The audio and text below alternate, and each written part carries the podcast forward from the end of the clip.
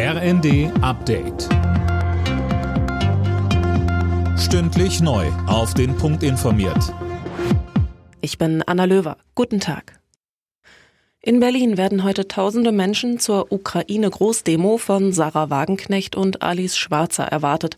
Die Demo läuft unter dem Motto Aufstand für den Frieden. Sie ist aber nicht unumstritten, Tom Husse. Nein, denn die Kundgebung dürfte auch regen Zulauf von ganz rechts bekommen. Wagenknecht sagt zwar, rechtsextreme Flaggen und Symbole seien nicht geduldet. Sie sagt aber auch, auf unserer Kundgebung ist jeder willkommen, der ehrlichen Herzens für Frieden und für Verhandlungen demonstrieren möchte. Für Kritiker keine klare Abgrenzung.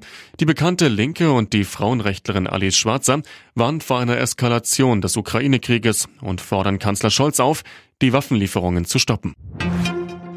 Die EU-Staaten haben sich auf neue Sanktionen gegen Russland geeinigt. Dazu gehören unter anderem strengere Beschränkungen beim Export von Technologien dazu und Maßnahmen gegen russische Desinformation.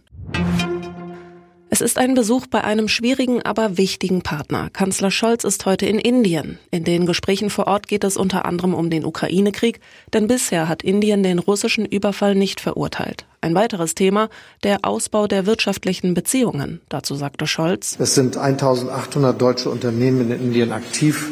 Sie haben Zehntausende Arbeitsplätze geschaffen und gehören zu den größten ausländischen Investoren hier im Land. Diese Investitionen sollen ausgebaut werden, die Zahl der Beschäftigten massiv erhöht werden und die verschiedenen Vereinbarungen, die die Wirtschaftsteilnehmer meiner Delegation abgeschlossen haben, sind ein ganz sicheres Zeichen dafür.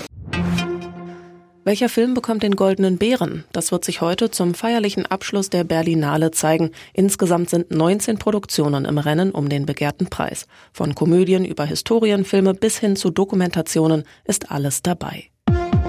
Alle Nachrichten auf rnd.de